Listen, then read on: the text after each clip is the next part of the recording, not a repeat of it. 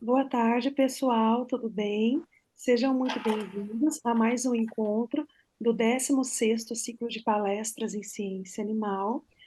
E eu gostaria, primeiramente, de agradecer os convidados da tarde de hoje, a médica veterinária Ana Luísa Bernardes Pavan e o biomédico perfusionista Jonathan Felipe dos Santos. Muito obrigada aos dois, eu agradeço em nome do Programa de Pós-Graduação em Ciência Animal, do curso de graduação em Medicina Veterinária e do Programa de Aprimoramento eh, Profissional em Medicina Veterinária. A primeira convidada da tarde de hoje, a Ana Luísa, vai dividir conosco um pouquinho dos seus conhecimentos, da sua prática sobre o tema enterolitíase em equinos. Ana, eu passo a palavra a você. Boa explanação. Oi, pessoal, boa tarde. Obrigada, professora Marcela, pelo convite. É, como a professora me apresentou, meu nome é Ana Luísa, eu sou médica veterinária graduada pela Unifran e atualmente eu sou residente em clínica e cirurgia de grandes animais. Eu estou no segundo ano aqui na Unifran também.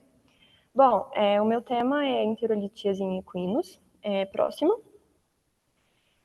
É, a enterolitíase ela é uma das possibilidades de causas de desenvolvimento de cólica nos cavalos, porque o enterólito ele pode causar uma obstrução intestinal.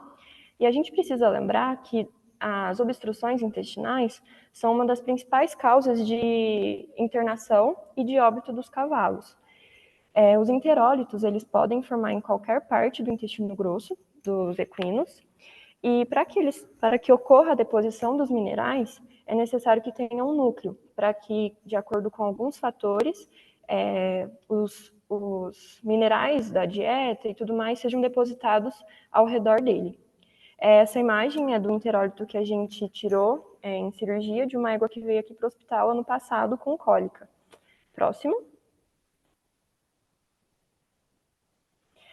Bom, é, tem alguns fatores que estão relacionados à predisposição do desenvolvimento do enterólito.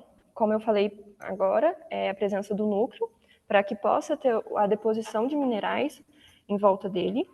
É, dietas com alto teor de proteínas, cálcio, magnésio, fosfato e amônia. É, tem um exemplo que é a alfafa, que é uma, um volumoso né, com alto teor de proteína, e a proteína ela vai ser transformada em amônia. E a amônia, ela diminui o pH intestinal. E o próximo tópico é o pH intestinal elevado. Na verdade, a amônia, ela deixa o pH básico, aumenta, né? E o pH intestinal elevado, ele dificulta a digestão desses minerais e desses componentes da, da dieta dos cavalos. É, o tempo de estabulação e a atividade física, elas estão, eles estão relacionados com, o meta, com a motilidade e o peristaltismo intestinal, é, sendo que animais que ficam mais tempo estabulados e que não tenham é, uma atividade física presente na sua rotina, eles têm uma motilidade intestinal um pouco mais baixa. É questão do solo, pensando em cavalos que são mantidos a pasto ou então que tenha algum acesso, um período livre, né? Solos que são muito ricos em minerais também é um fator que é, predispõe ao desenvolvimento de enterólitos. E a espécie, é, tem alguns artigos que falam que pôneis eles são, eles têm uma maior predisposição para o desenvolvimento de enterolitíase, mas eles não explicaram, não entraram muito a fundo é, do porquê disso. Não sei se é uma diferença no metabolismo deles, é, mas é citado. Próximo.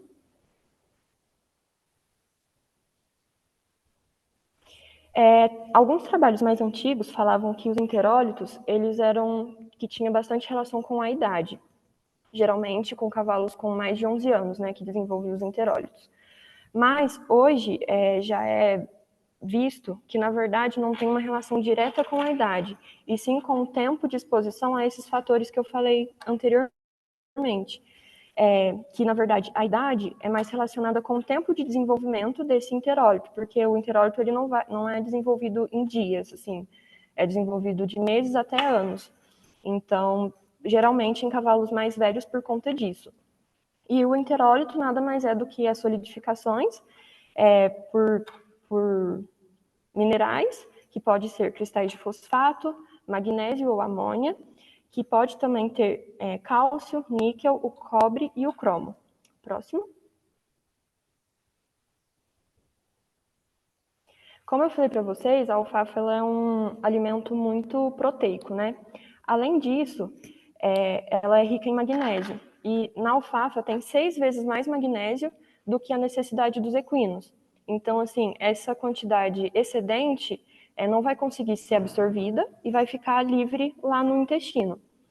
É, juntamente a isso, a produção de amônia no cólon dos cavalos é, é constante.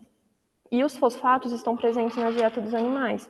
Então, assim, animais que têm, que são expostos a esses fatores predisponentes que eu falei no começo da palestra, é, eles são animais que têm grande chance de desenvolver enterólitos. É, animais que são mantidos é, alimentação com, só com alfafa, ou então que tenha grande parte de alfafa, né? E, com, e quantidade elevada da amônia pode ultrapassar os limites das bactérias da flora intestinal natural mesmo. Então, essa amônia que as bactérias não conseguir absorver vai ficar livre, e quando tiver esses fatores predisponentes, como o núcleo, é, o pH intestinal elevado, é, animais que não estejam na vida ativa, tudo mais, pode ser, podem desenvolverem os enterólitos. Próximo. É, como eu falei, o enterólito ele pode ser desenvolvido em todos os segmentos do intestino grosso, é, mas tem maior predisposição para colo maior. Nesse estudo de 2006 foi feita uma estatística, né, onde dos enterólitos que eles do, do estudo que eles fizeram, 32% foi no colo dorsal direito, 22% no colo transverso e 45% no colo menor. Na égua que a gente fez a cirurgia aqui no ano passado, o, o interólito foi localizado no colo transverso. É, existe a possibilidade de tratamento clínico para interólitos que sejam considerados pequenos, mas a gente tem que ter em mente que esse animal, por mais que a gente tenta fazer o tratamento clínico, ele pode evoluir para um tratamento cirúrgico. É, e dos casos, de 7 a 10% necessitam de tratamento cirúrgico. Próximo.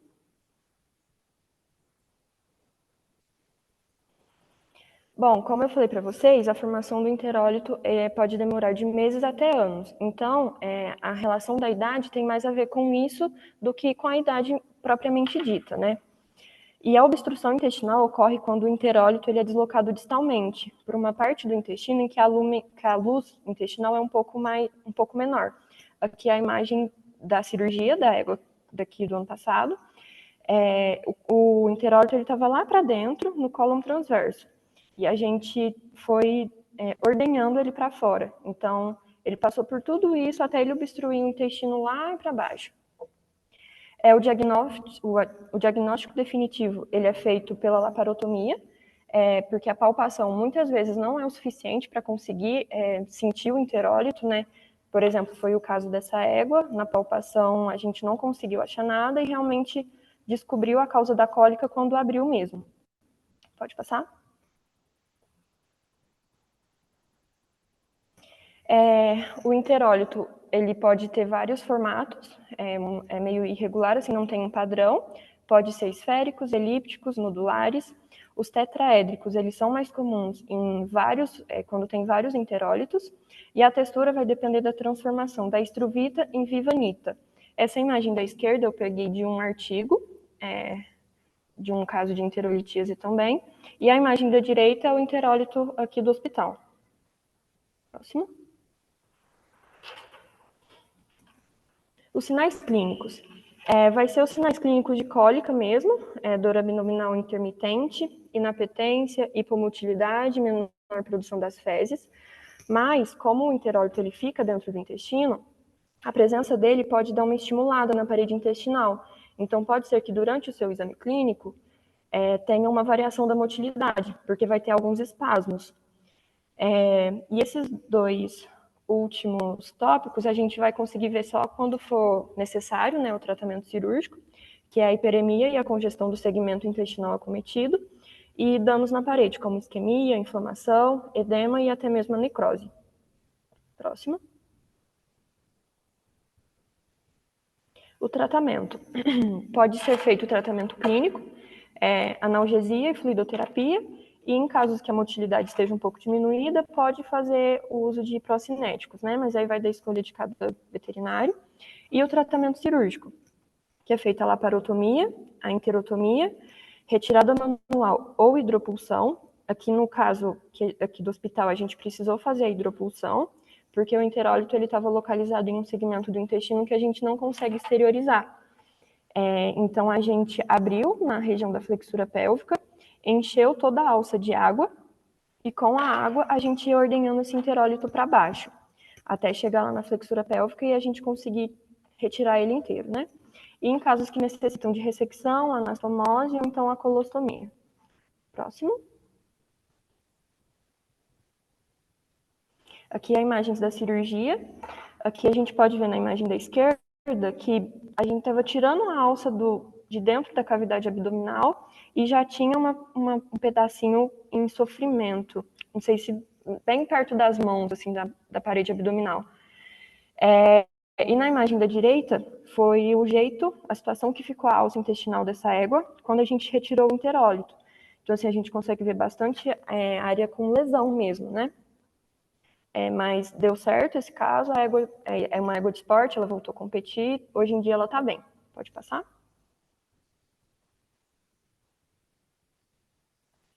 E aqui é uma imagem do interóleo também, comparado com a, a, o tamanho da minha mão.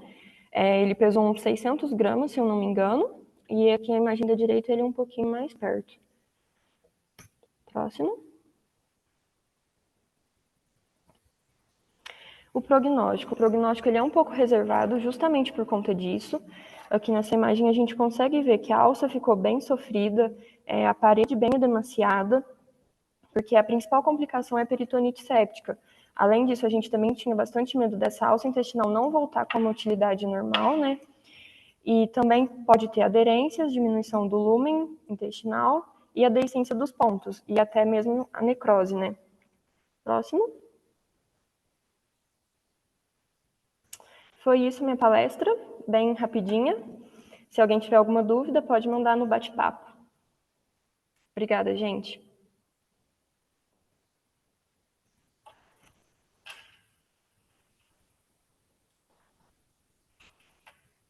Ana, muito obrigada pela sua apresentação. Muito obrigada por dividir conosco um pouquinho da sua experiência com esse caso que você atendeu no Hospital Veterinário ano passado? Isso, esse... ano passado. ano passado. Meu primeiro ano de residência.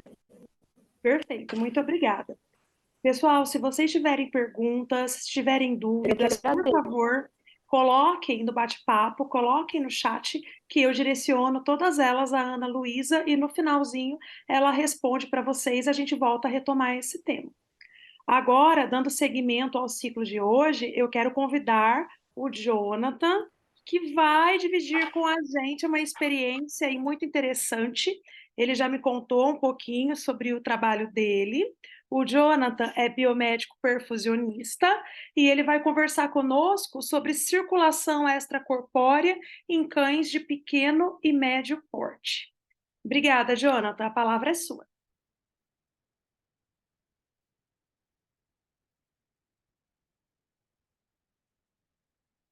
Jonathan, seu microfone. Olá, tudo bem, gente? Boa tarde. Marcela, grato pelo convite, grato pela presença de todos. Gente, como eu disse, eu sou biomédico, sou formado pela Universidade de Franca, pós-graduado pelo Instituto de Saúde e Pesquisa de São Paulo, IPESP, e, ultimamente já tenho atuando somente em Franca com circulação extracorpórea.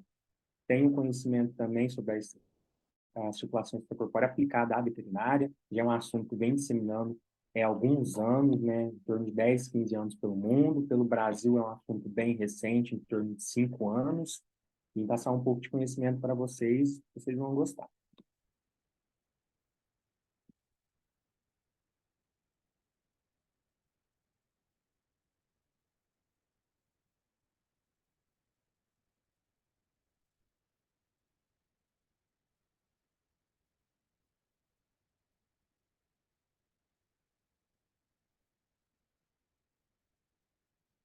É, a, a, aplicação da cirurgia cardíaca na veterinária, ela começou a ser disseminada de uma é adaptação da cirurgia pediátrica humana. É, e tem resultados bons, tem aplicabilidades boas, porém estamos caminhando. E o suporte coração-pulmão usado hoje na cirurgia humana, ela é o mesmo suporte usado para cirurgias caninas.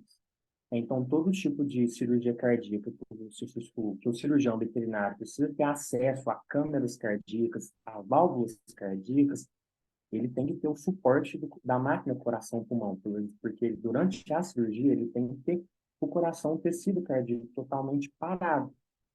E isso é possível com a ajuda de um biomédico, um veterinário, biólogo, terapeuta, essas pessoas podem se especializar na situação extracorpórea. Essas intervenções intracardíacas é, tem um déficit de suporte literário, porque a gente no Brasil, não só no Brasil, está a nível mundial, é, tem um baixo teor de, diagnóstico clínico. Então, ele fica limitado somente às valvulopastias, principalmente da mitral, que é, é uma deficiência valvar que ela vem caminhando durante um tempo, o cão ele tem é, um, um prognóstico de vida de 10 anos, 8 anos, que ele pode conviver é, com essa valvuloplastia. Porém, já tem, já tem é, catalogado na literatura é, defeitos congênitos de câncer que nasce com transposições de grandes artérias, coartação da aorta, má formação congênita, e são todos tratamentos que podem é, sofrer uma intervenção cirúrgica com o suporte da máquina coração-pulmão.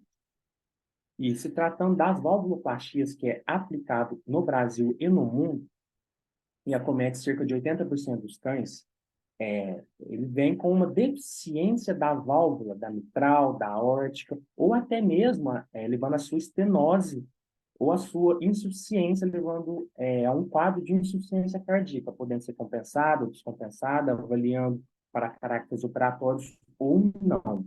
Sintomas em cachorro são sintomas muito, muito clássicos, que são a, a dificuldade ao se exercitar, o cachorro ele vem com uma fadiga, com um cansaço excessivo, a tosse, a tosse é o padrão ouro da insuficiência ou regurgitação da válvula mitral. O cachorro começa, como se diz, a arranhar a garganta. Esse é um padrão ouro. Os cachorros têm esse comportamento constante é, durante tempo, sem nenhum tipo de diagnóstico, é, é, é carente de uma investigação é, de uma possível originação da válvula mitral. E podendo se elevar um, um quadro de insuficiência cardíaca congestiva e até mesmo pulmonar.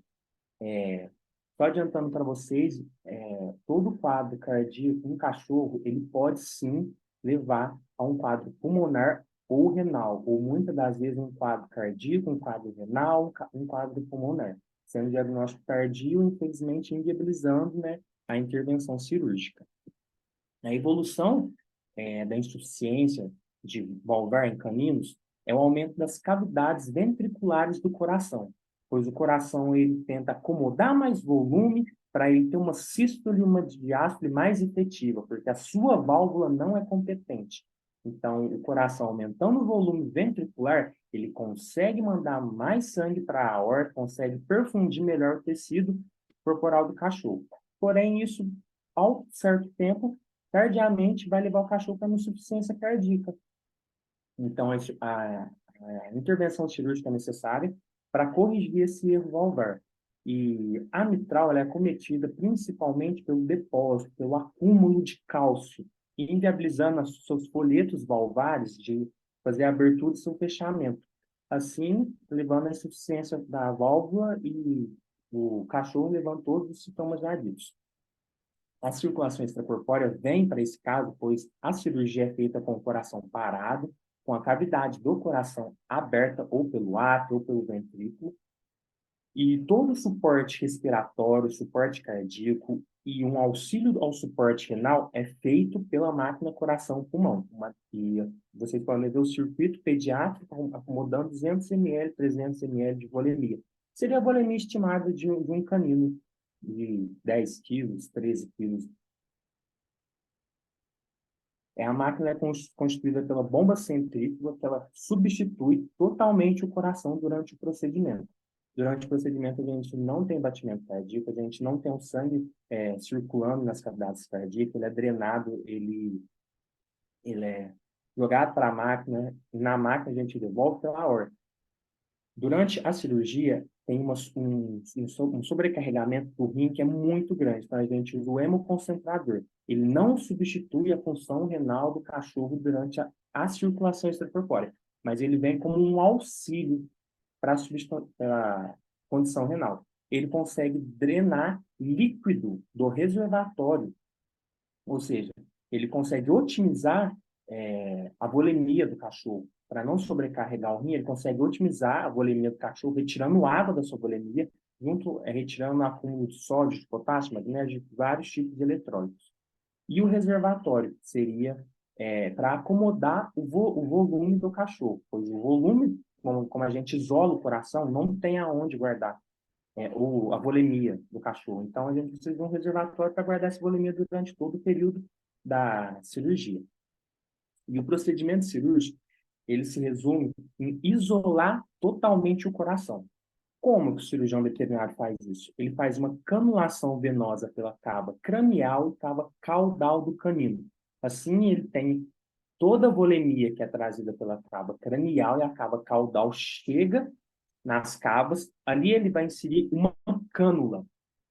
Essa cânula ela vai drenar todo esse sangue. Então, ao invés do sangue chegar nas cavidades cardíacas, o sangue vai chegar, vai chegar nessa cânula. Essa cânula drena totalmente para o reservatório. No reservatório vai ser onde a gente vai fazer as correções, vai fazer as medicações, tanto de pH, tanto de eletrólito, temperatura. Essas cirurgias, a maioria são induzidas é, hipotermia, leve ou moderada no caminho. A bomba vai dar propulsão é, substituindo o coração, ela vai dar a proporção do sangue em todo o circuito para conseguir devolver o sangue na horta do cachorro, fazendo assim toda a circulação do cachorro, isolando o coração.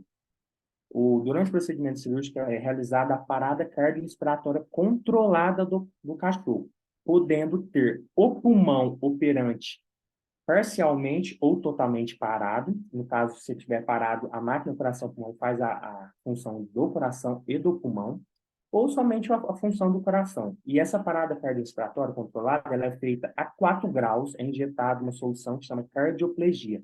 Essa solução é, rica, é rica em potássio, bicarbonato, magnésio e manitol. E essa solução resfriada a 4 graus, perfundindo o coração do canino, vai fazer com que o, o tecido relaxe até ele ter uma parada total, sem levar nenhum risco de isquemia durante um tempo de 90 minutos. Esse coração está protegido. Então, o cirurgião veterinário tem 90 minutos para fazer é, toda essa intervenção cirúrgica no cachorro. Podendo ser essa cardioplegia repetida, se caso o tempo não, não for suficiente, e retomando a mais 90 minutos de tempo cirúrgico. E a plastia da valvar, ela ela é basicamente a recuperação dos folhetos nativos do cão. Isso é uma aplicabilidade, aplicabilidade aqui no Brasil. Porém, mundialmente, a gente tem a troca da válvula, quando não é possível fazer a plastia, retirar o cálcio, refazer todo o tecido da válvula, eles trocam a válvula do cão. Aí é, é retirado todo o anel aórtico, todo o anel mitral e coloca uma válvula que é derivada de tecido de porco ou tecido bovino também. E durante esse, esse, essa cirurgia, essa intervenção, é uma coisa que é muito importante, é o controle hemodinâmico do cão, porque a gente tem um coração parado, pulmão parado, rim sobrecarregado, então o controle hemodinâmico vai dizer é, um bom prognóstico da cirurgia ou não. E aí a gente encaminha para a saída de circulação extracorpórea, que seria é, o coração voltar a bater, assumir a sístole de ácido, assumir toda a proporção sanguínea e fazer o desmame da, da, da circulação extracorpórea. É que seria a entrada de SEC, isso com o coração batendo ainda. Drena pelas cavas, cai no reservatório. No reservatório está a parte da bomba propulsora. A bomba propulsora consigo aquecer, consigo resfriar, consigo controlar vários eletrólitos, injetar medicação, ter os parâmetros pressóricos e devolver na horta do, do cachorro, isolando totalmente o coração, viabilizando assim a, a, a cirurgia. Aqui a gente tem um cão com degeneração da válvula mitral, uma semana, uma semana depois da valvuloplastia, com a circulação extracorpórea.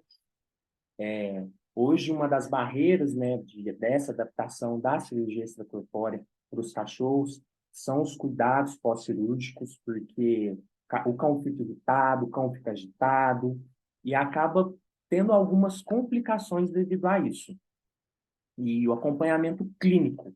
O acompanhamento clínico, infelizmente, ele é carente, né? A gente não tem muitos profissionais né, é, qualificados para estar fazendo esse tipo de acompanhamento, desse tipo de, de cirurgia. Uma coisa que pode inviabilizar a cirurgia, infelizmente, é a idade, porque esses cães são diagnosticados tardiamente.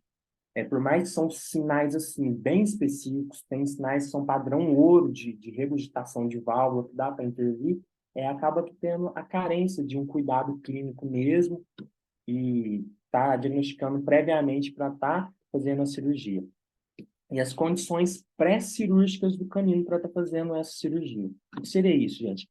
É, hoje a gente tem né, cachorro com diabetes, já diagnosticado fazendo tratamento, cachorro obeso, cachorro desnutrido, é, dependência de, de transfusão, isso também é um grande problema para submeter um cachorro à cirurgia cardíaca, porque é a única cirurgia que a gente tem que vai precisar ser transfundido, então a gente é dependente de outro canino para estar tá fazendo essa transfusão, os fatores de risco, é veterinários e equipes especializados, eu sei de uma equipe somente que é em São Paulo, Moema, são especializados em estar tá fazendo esse tipo de cirurgia.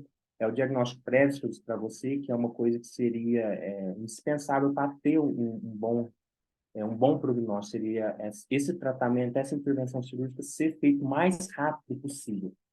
E a limitação da plastia da válvula, porque a gente só consegue ter um bom prognóstico se a válvula estiver a um ponto que o cirurgião consiga recuperar aquele tecido. Se aquele tecido valvar estiver numa degeneração de um nível extremamente avançado, infelizmente, não conseguimos fazer essa cirurgia, porque seria necessário a troca da válvula, né? Seria necessário uma intervenção cirúrgica um pouco mais complicada, né? Então, uma, essa também é uma limitação, né? Da condição da válvula, se ela está competente em quantos por cento? Em 30%, 70%? Compensa fazer intervenção? Olha, não, tecido calcificado não tem como intervir, vai ter que fazer a troca da válvula. A válvula está por si só se perdeu, não tem como. Aí a gente tem né, a possibilidade ou não de fazer a troca da válvula. Né?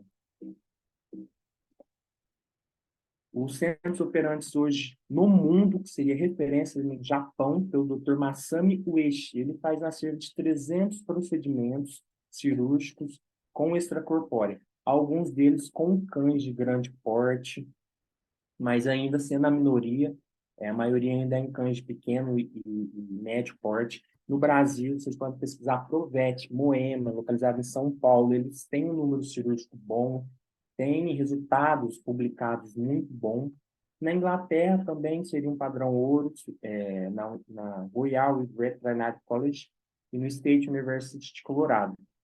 Eles têm pesquisas avançadas, eles têm muita coisa boa para compartilhar.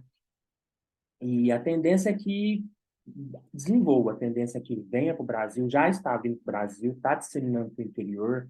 A tendência é que cada vez mais os veterinários têm interesse nessa parte clínica da cardiologia, na parte cirúrgica da cardiologia, os centros se especializem, comecem a oferecer esse tipo de residência, esse tipo de curso, tanto na perfusão também para a gente, biomédico, para a gente, para os veterinários. No exterior, os veterinários podem fazer a perfusão extracorpórea caninos.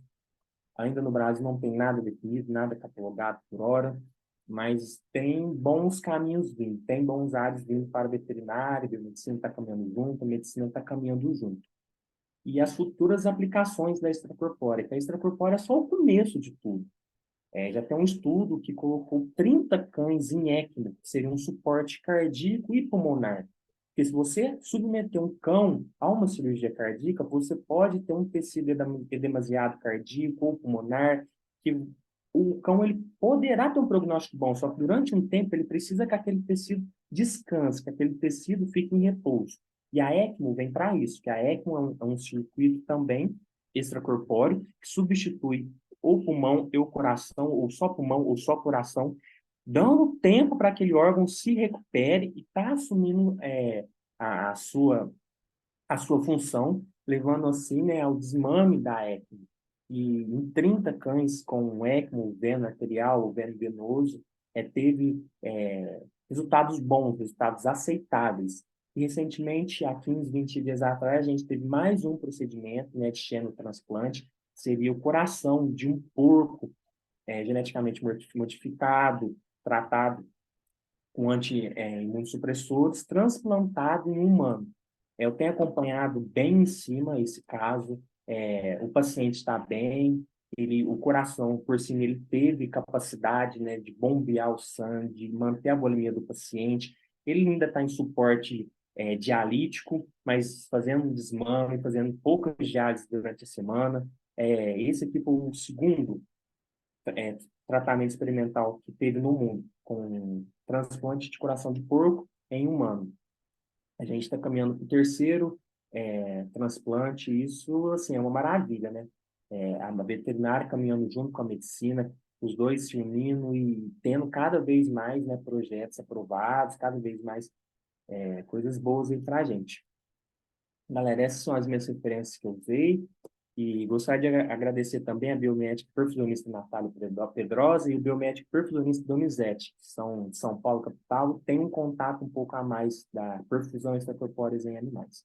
É isso, galera. Muito obrigado, tenham uma boa tarde. Muito obrigado pela atenção de vocês. Muito obrigada, Jonathan, pela sua apresentação. Mais uma vez, eu gostaria de convidar todos que estão acompanhando esse ciclo para deixarem suas dúvidas, suas questões aqui no chat, tanto para o Jonathan quanto para a Ana Luísa. Jonathan, eu queria bater um papinho com você. Eu gosto bastante desse assunto, me surgiram algumas questões, algumas dúvidas, e eu vou aproveitar a oportunidade para perguntar, tá bom? Eu queria saber de você, Jonathan, se todos esses centros que realizam a SEC em cães têm utilizado o mesmo tipo de bomba. É sempre a bomba centrífuga ou você sabe se tem alguém utilizando a bomba rolete? Eu a pergunto bomba. porque aqui no Brasil a gente sabe que tem centros de cirurgia cardíaca na medicina humana que ainda usam a rolete, né? Sim. É, a, a rolete, Marcela, vem caindo em desuso. A é. rolete é muito perigoso a taxa você... de hemólise é muito alta, né? A hemólise é muito grande. É, não só a hemólise, se você tiver alguma resistência é, tecidual, vascular, uma resistência na horta, o rolete, ele, ele não para. O rolete ele vai mandar o fluxo por essa resistência, podendo levar a algumas complicações cirúrgicas. A bomba centrífuga, não. A bomba centrífuga ela vai é, adaptar a resistência vascular do paciente. Então, se o paciente apresenta uma, uma, resistência vascular sistêmica a nível arterial, a nível venoso, a bomba centrífuga vai adaptar, vai diminuir sua rotação. Aí eu tenho tempo de entrar com vasodilatador para mim conseguir retornar o meu fluxo. A bomba rolete não. A bomba rolete independente é, da resistência vascular, ela vai rodar e vai mandar o fluxo. E isso é muito complicado. Eu já presenciei, né, algumas intervenções cirúrgicas por rolete que infelizmente, não se acabou bem, né? Então, a bomba centrífuga ela vem para é, substituir esse problema. E hoje o custo financeiro de uma bomba centrífuga, Marcela, é pouco. A gente tinha um custo da bomba centrífuga 10 anos atrás de 4 mil reais. Hoje um custo de uma bomba centrífuga é 700 reais. Então, o custo já baixou muito e dá para aplicar. E a bomba centrífuga, Marcela, ela tem, é, na aplicação canina, eu só vi por bomba centrífuga, eu não vi por rolete o cão ele tem uma resistência vascular um pouco maior que o humano. Então, a gente, é, a, a pressão que tem que manter durante a extracorpórea é um pouco maior. E o cão ele é extremamente adaptável às drogas. Eu faço um pouco de, de vasodilatador, daqui 15 minutos de, de circulação extracorpórea, eu vou fazer um pouco mais de vasodilatador, o cão não vai ter uma resposta tão efetiva. Tem que aumentar a taxa de droga do cão é muito complicado. O processo anestésico do cão é muito complicado. Eu acompanhei e eu fiquei, assim, maravilhado, porque é, é a medicina humana adaptada 15 vezes mais difícil de aplicar isso no cão. É muito complexo o, o procedimento. Então, a bomba, a bomba rolete não, não se aplica, Marcelo, seria a bomba centrífuga mesmo. A bomba rolete ela entra como uma periculosidade no processo cirúrgico. Perfeito, muito obrigada. E no Brasil já são produzidas as bombas centrífugas hoje ou não? Você Tem a Braille, sim. É a Braille já está produzindo? A Braille produz a bomba centrífuga. É, mas a importação é muito fácil também. A gente tem distribuidores da Livanova, da Nipro, Terumo, são espanhol, japonês, e revendem aqui no Brasil. Hoje o acesso ao material da extracorpórea está muito fácil, né? É, depois do Covid, o acesso ficou mais fácil ainda, porque no Covid foi implantado muita ECMO, né? Então, é, disseminou o conhecimento e veio muita gente para o Brasil. A Braille produz o circuito de extracorpórea completo, tanto pediátrico, infantil, adulto. A Braille tem um portfólio inteirinho. O Silvio tem uma pergunta para você. Sim, Na perfusão, dentro da medicina veterinária, quanto tempo acha que levará para ser algo de rotina? Quais são as perspectivas, Jonathan? Então, eu tive essa conversa com dois cirurgiões. É, o grande problema é o aporte financeiro do dono. Que a gente não tem é, programas que custeiam esse, esse, essa mediação cirúrgica, né, Marcelo? Então, uma mediação cirúrgica em torno de 60 mil reais para um cão é complicado.